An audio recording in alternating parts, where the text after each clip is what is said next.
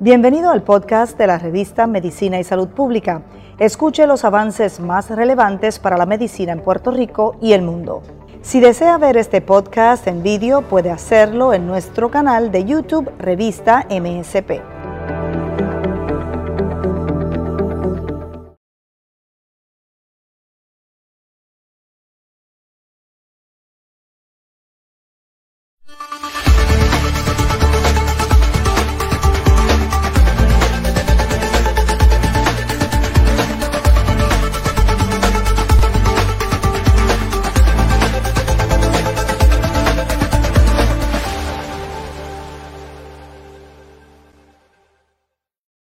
Amigos y amigas de la revista de Medicina y Salud Pública, muy buenas tardes. Bienvenidos a otra edición más, a esta próxima media hora de información interesante y educativa, en la cual hablaremos sobre el trasplante de hígado o el trasplante hepático con el doctor Iván Antúnez.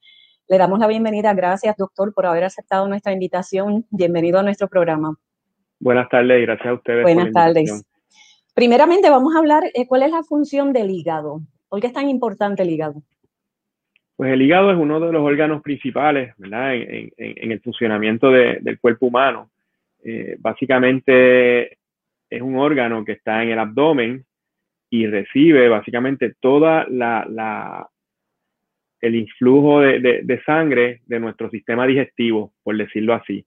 Todos los nutrientes principales cuando comemos eh, se digieren y se absorben y básicamente todos pasan por el hígado. Y el diríamos que es como una fábrica de un montón de proteínas y de, y de, de distintas sustancias que necesitamos para sobrevivir, para que se distribuya a otros órganos y procesa, al igual que el riñón, ¿verdad? Algunas cosas lo hacen ambos, otras cosas el riñón le procesa eh, toxinas, medicamentos, así que es un órgano eh, crucial para la vida. ¿Qué síntomas presenta entonces el paciente enfermo? Pues lo principal en la enfermedad de hígado es que la mayoría de los pacientes o las condiciones que causan enfermedad crónica hepática, el paciente puede no tener ningún síntoma. Usualmente los síntomas surgen en etapas tardías, después que el paciente lleva muchos años enfermo o con enfermedad o con inflamación.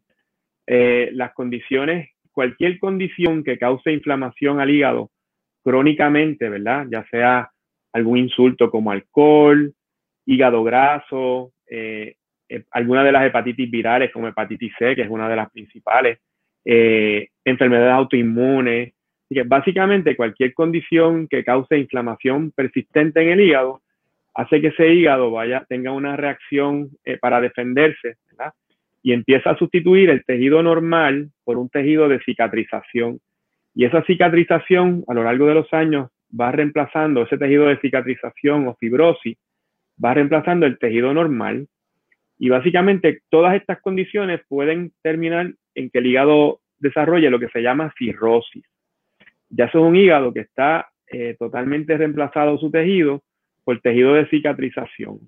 Eh, y al final, ya cuando un paciente tiene cirrosis, no importa cuál fue la causa, pues las complicaciones son bien parecidas, no importa qué lo causó. Así que ahí es que trabajamos nosotros en el centro con pacientes que ya tienen cirrosis de distintas causas y estos pacientes pues sí pueden tener síntomas y, complicaciones obvias. Eh, inclusive hay a veces pacientes con cirrosis temprana que pueden no saberlo, a menos que se hagan un laboratorio o que surja una complicación. ¿Qué tipo de análisis específico se hace para pues, determinar cómo está el, hígado? Exacto, lo que quisiéramos es detectar eh, condiciones hepáticas antes, ¿verdad? O temprano, antes de que causen el daño crónico. Y eso es tan sencillo como, como hacerse lo que se llaman las pruebas hepáticas, las enzimas de hígado que se hacen como rutina. Todo paciente debe hacerse, cuando se hace sus pruebas anuales, su médico de cabecera debe incluir unas pruebas de hígado, ¿verdad? Y si tienes otras condiciones como presión alta, diabetes, obesidad, eh, definitivamente debes hacerte tus pruebas de hígado por lo menos una vez al año. Hay unas condiciones específicas como la hepatitis C que hay un grupo de pacientes en específico que se debe buscar y hacerle pruebas para detectarlo con tiempo también. esa es la enfermedad que se asocia también a la bebida alcohólica, al exceso de bebida alcohólica que, daña el... No, bueno, la, bebida, alcohólica es una, es una entidad discúlpenme, se me...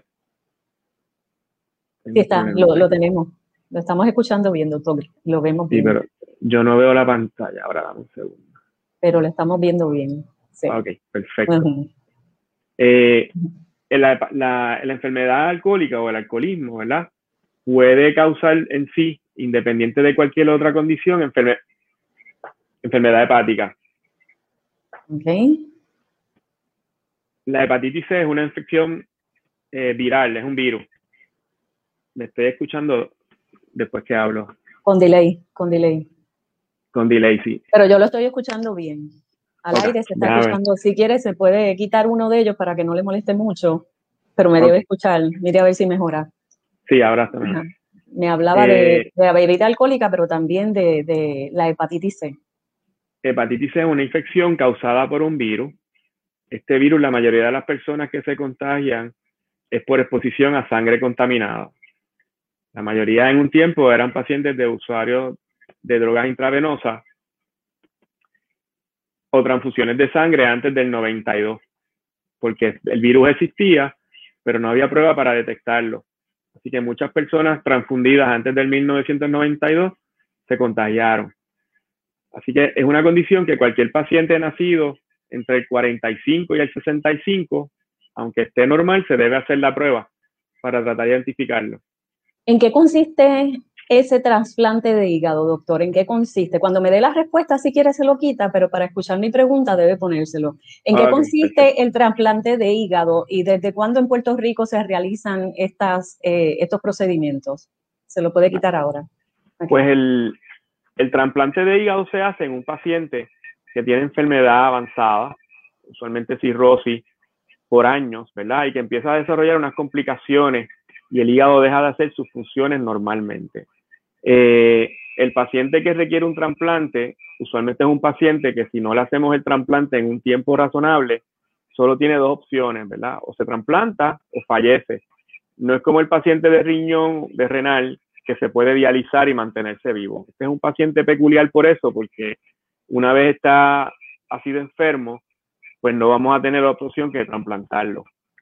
En Puerto Rico no había centro de trasplante. Eh, cuando yo empecé mi, mi, carrera a trabajar con pacientes de hígado, pues teníamos que enviar a todos los pacientes a Estados Unidos y esto con todas las dificultades socioeconómicas que tenemos, teníamos muchos pacientes que no llegaban al trasplante, desgraciadamente. Eh, en auxilio mutuo eh, comenzó el programa, eh, empezamos a ver pacientes en el 2011 y en febrero del 2012 hicimos el primer trasplante. Eh, ya llevamos casi 350 trasplantes de hígado en Puerto Rico y pues con mucho trabajo y, mucha energía de un grupo multidisciplinario bien complejo, pues hemos logrado que los pacientes nuestros se trasplanten aquí en Puerto Rico. Eh, muchos pacientes que, que, no hubiesen tenido la facilidad de, de ir a Estados Unidos. ¿Tipo de especialidad requiere ese grupo multidisciplinario que interviene con un paciente que requiere un trasplante de hígado? Pues el grupo es bien complejo, va desde, obviamente quien hace el, trasplante es un cirujano, son cirujanos entrenados en trasplante multiórgano, eh, conlleva el grupo de gastroenterólogos y hepatólogos. Nosotros, mi especialidad se encarga básicamente de evaluar y cuidar los pacientes antes de ese trasplante y escoger quién se va a trasplantar, quién es un buen candidato. Y eh, lo trasplanta el cirujano y nosotros lo cuidamos después de unos meses, seguimos cuidándolo. Pero conlleva un grupo eh, bien complejo de coordinadoras, trabajo social, eh, psicólogos, psiquiatras, eh, otras especialidades como los intensivistas, los médicos internos, los neumólogos. Básicamente es un grupo que conlleva especialidades que están bien envueltas y, y, con las manos puestas sobre los pacientes. Díganos en ¿En qué consiste un trasplante de hígado, doctor? ¿Cuál es el procedimiento para un trasplante de hígado? Pues cuando a nosotros nos refieren un paciente para trasplante, eh, lo primero que tenemos que hacer es evaluarlo, ver si es candidato.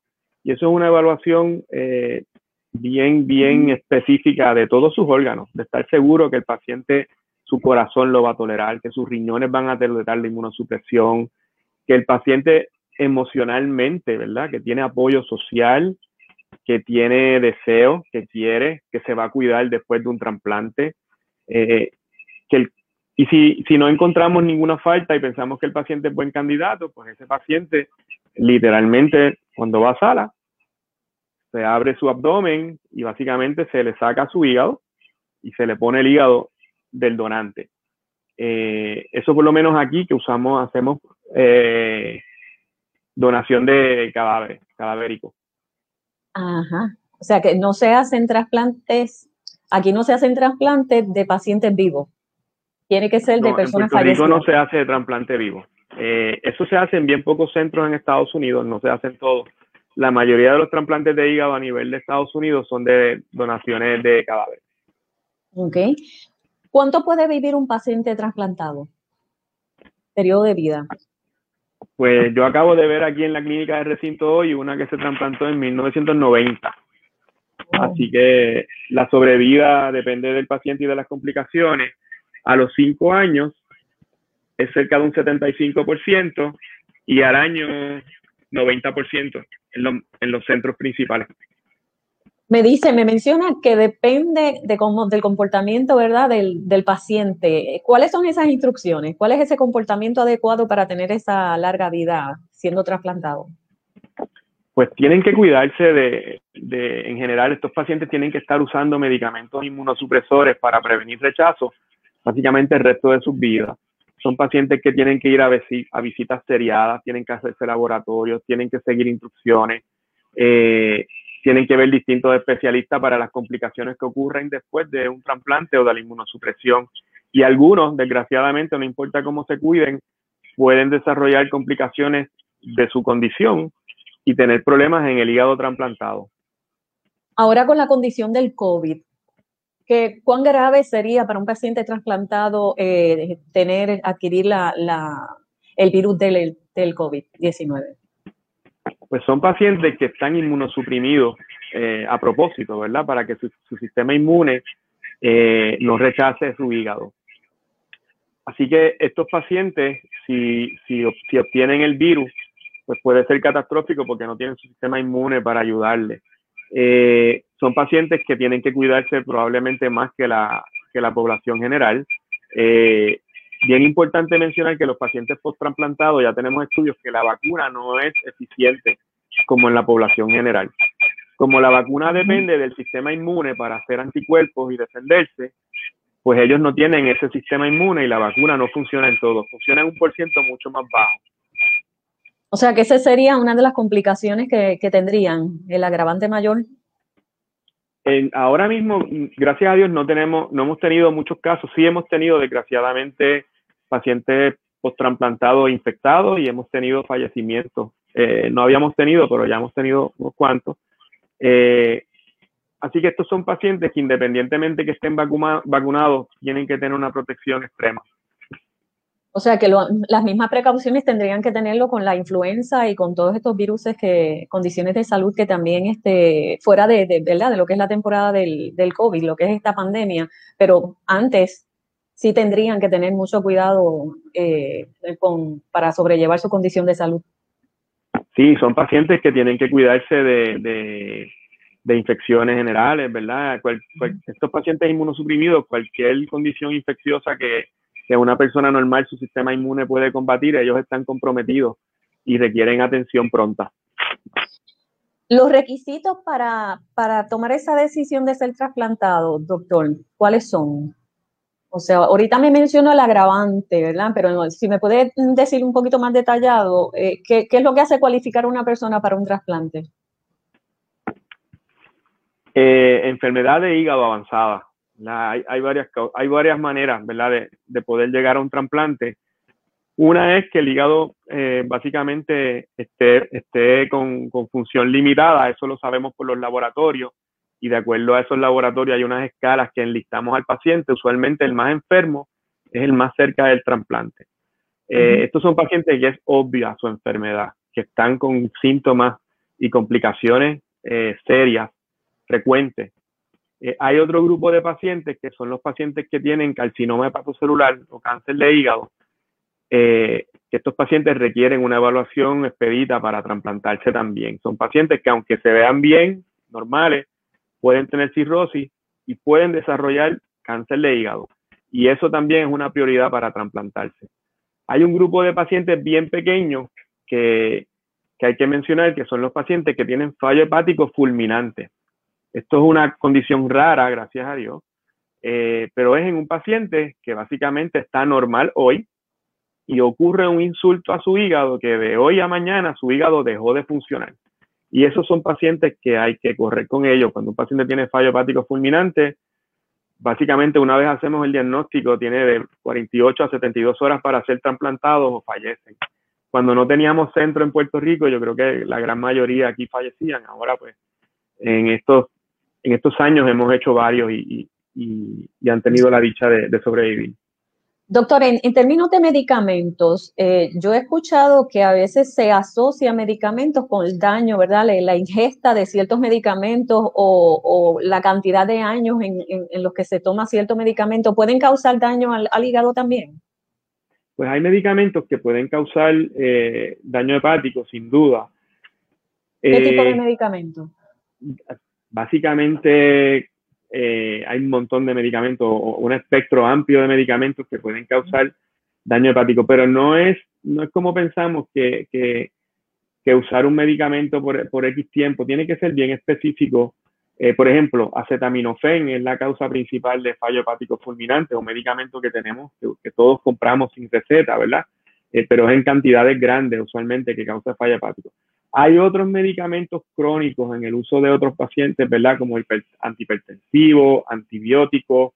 Eh, básicamente cualquier medicamento podría dar una reacción inesperada y causar daño de hígado.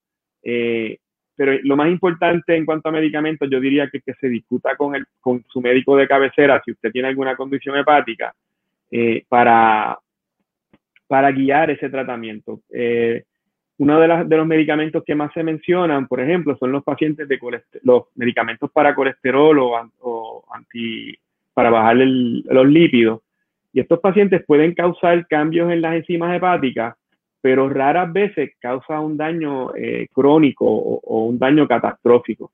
Y estos pacientes muchas veces, por ejemplo, los de hígado graso, que tienen problemas de colesterol también, es más riesgoso a veces quitarle ese medicamento para el colesterol que dejarlos y velarlos de cerca con su, con su, con su medicamento de, de, colesterol. Así que, bien importante, yo lo que le digo a los pacientes es que si tienen dudas si un medicamento le hace daño a su hígado, es preferible que lo discutan con el médico, porque dejarlo muchas veces puede ser más contraproducente que, que seguirlo con alguna supervisión. ¿Podría hablarnos de estudios recientes que se hayan hecho, que se estén haciendo tanto en Puerto Rico como a nivel mundial, que hayan, eh, eh, que, hayan mejorado lo que son los tratamientos y, el seguimiento que se le da a un paciente trasplantado de hígado? Yo creo que la, la básicamente ventajas que hemos tenido en los años recientes, por ejemplo, esto incluye pacientes de trasplante, pero no trasplantados también, por ejemplo, en la hepatitis C eh, la hepatitis C es una de las causas, o hasta hace poco era la causa más común de trasplante de hígado en Estados Unidos y Puerto Rico. Eh, y ahora, en los últimos, diríamos, cinco años, tenemos unos medicamentos que curan la enfermedad. Así que medicamentos que son tratamientos cortos de 8 a 12 semanas, una tableta diaria o tres tabletas diarias, y son pacientes que este era un problema bien grande para nosotros los que trabajamos con hígado. Primero porque muchos no llegaban a su trasplante y segundo que una vez trasplantado la hepatitis C tenía una recurrencia de 100%. Y esta hepatitis C en un paciente que está inmunosuprimido, pues acababa con ese hígado bien pronto. Ahora tenemos opciones de tratar estos pacientes antes o después del trasplante. El otro grupo que yo creo que cuanto a, fármacos o medicamentos ha avanzado mucho reciente son los pacientes de carcinoma hepatocelular o de cáncer de hígado, eh, que han surgido unas combinaciones de quimioterapia o, de terapias antitumorales recientes y hemos visto que la sobrevida de estos pacientes ha mejorado también. Háblame un poquito más sobre ese, ese nuevo tratamiento que, que, cura la hepatitis C. Obviamente, este, yo soy de las que me quedé en que la hepatitis C no tenía, no tenía cura, así que me interesa saber un poquito más sobre eso. ¿A partir de cuándo? ¿Qué fue lo que se descubrió? Es bien importante, ¿verdad? Que, que las terapias que teníamos hace unos años atrás eran eh, terapias bien difíciles de tolerar para el paciente y con una respuesta bien pobre, respuesta que, la mayoría de los pacientes no se curaban. Eh, y han surgido, surgieron varias farmacéuticas que lograron eh, unos químicos nuevos, ¿verdad? Que se vio que son eficientes matando el virus. Y distintas casas farmacéuticas han combinado distintos tipos de, de, antivirales y básicamente de, de tener una respuesta de, menos de un 40% en los tratamientos previos. Tenemos varias casas farmacéuticas que, o sea, varios productos ahora, más de uno, tenemos varios productos que la mayoría tienen una, una respuesta de erradicar el virus de más de un 95%, con terapias bien que se toleran fácilmente, que tienen poca interacción con medicamentos y que son relativamente cortas. Eh, la mayoría de los pacientes que tenemos, no importa el estadio de, enfermedad que tengan, eh, con 12 semanas de medicamento el virus se erradica. ¿De por vida? Si se mantiene cuidándose. Se erradica el virus, se elimina. Distinto, por ejemplo, a HIV o hepatitis B, que es un tratamiento de por vida. Estas son terapias cortas donde el virus se erradica. Y son accesibles al, accesibles al paciente, puesto con, ahora, en términos de costo. Cuando empezaron eran bien costosos, estamos hablando de terapias de cerca de los 100 mil dólares, pero eh, se ha logrado que las farmacéuticas, la, competencia ha logrado que estos precios bajen, la mayoría de los planes que estén en cubierta de farmacia deben cubrirlo, y en Puerto Rico el, plan vital, eh, que es lo que sería la reforma, se supone que esté cubierto también. Detallemos un poquito, Sí. Bien importante identificar los pacientes para referirlos para tratamiento. Eh, eh, quería preguntarle eh, en detalle que me explique un poquito, una vez trasplantado a un paciente, ¿cómo mejora su calidad de vida? Yo sé pues que depende, me, dijo ahorita que depende mucho de, de la persona, ¿verdad? Pero ¿cómo mejora? claro, la meta de nosotros cuando trasplantamos un paciente de hígado es que vuelva a su vida normal antes de estar enfermo. No, estos pacientes que nosotros trasplantamos usualmente son pacientes que están bien enfermos, que, van a fallecer si no se trasplantan, con una calidad de vida bien limitada, con hospitalizaciones frecuentes. Y es a veces milagroso que veamos que en un mes este paciente está no como cuando estaba enfermo, sino como yo no lo, yo los conozco enfermos y me vuelve un paciente al menos dos meses, que es la persona que conoce su familia, de un año atrás, de dos años atrás. Tenemos eh, la meta mía como médico cuando los trasplanto es decirle que algunos vienen a quererse incapacitar porque ahora estoy trasplantado y nosotros le decimos, mira, te trasplantamos para que vuelvas a ser la persona que eres y tenemos profesionales y, obreros que, vuelven, policías, maestros, eh, médicos. Eh, así que lo que queremos es que las personas vuelvan a su vida normal que los que no han sido, los que son más jóvenes y no han tenido dicha de ser sus padres lo puedan hacer o madres. Así que la, la, la, meta es que esta persona vuelva a la calidad de vida, a su vida antes de estar enfermo.